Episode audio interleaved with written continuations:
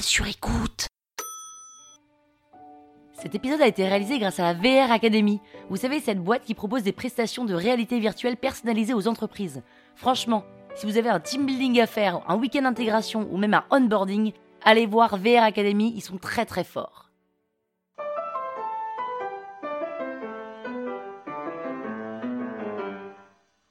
Salut les arnaqueurs, c'est Péné, et comme vous m'écoutez depuis le tout début, vous pouvez même m'appeler Pénouche. Pénouche bof, c'est stylé, non? Dans ce 13e épisode de la saison 6 de l'arnaque, je vais vous raconter ma première fois en réalité virtuelle. Sans vous spoiler, je peux vous dire qu'à la fin, le cerveau est quand même foutu très bizarrement. hein. En vrai, je suis comme tout le monde, hein, parisienne, 35 ans, et j'ai testé pour la première fois de ma vie des animations de réalité virtuelle. Alors, entre nous, dire réalité virtuelle une dizaine de fois dans cet épisode, je sens que ça va me saouler. Alors, on va appeler ça de la VR. VR pour Virtual Reality. En plus, au passage, hein, la prochaine fois vous en parlerez dans un dîner en disant VR, vous passerez pour quelqu'un d'hyper connecté. Il y a 15 jours, un copain me dit qu'il passe sa soirée dans le bureau d'un de ses amis entrepreneurs et que la soirée s'annonce fabuleuse. Ah bon, mais pourquoi fabuleuse? Ah mais parce que le type, il a une boîte de VR avec des dizaines et des dizaines d'animations différentes. De VR, mais j'ai jamais compris ce que c'était vraiment que la VR. Mais c'est hyper simple. On te donne un gros casque et là tu vois au travers comme si tu regardais une grande télé.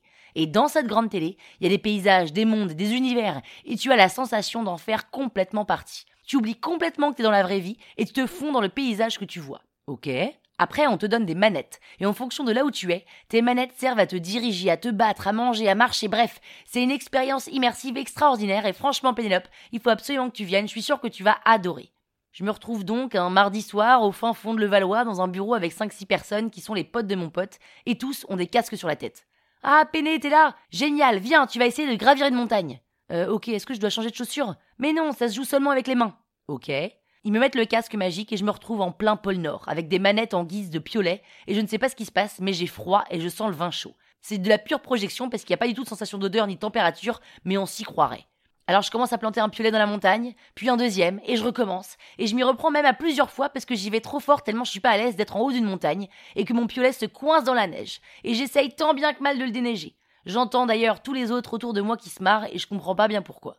Au bout de 10 minutes dans la neige, le spécialiste VR m'enlève mon casque et me dit Viens Pénélope, on va te faire sauter du 80e étage d'une tour à New York City. Quoi? Mais vous êtes des grands malades Mais non, mais Pénélope, c'est la réalité virtuelle, détends-toi.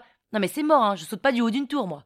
Mais tu sautes pas, c'est un jeu, c'est une expérience sensorielle immersive. Tu crois que tu sautes, mais tu sautes pas, panique pas. Parce que je connais pas le type et que je veux pas faire honte à mon ami, je ne dis plus rien et j'enfile le casque. Et là, je me retrouve en plein Greenwich Village.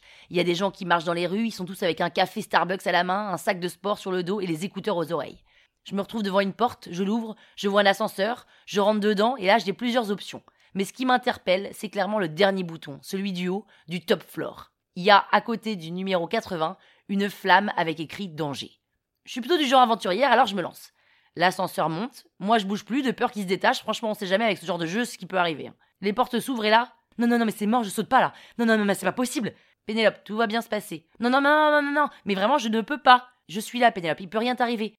Non mais je suis en train de surplomber New York. Il y a une sorte de planche en bois assez fine sur laquelle je dois marcher devant moi là et je dois m'approcher au maximum du bout pour pouvoir explorer New York et je dois sauter du haut. C'est ça là Je ne peux pas.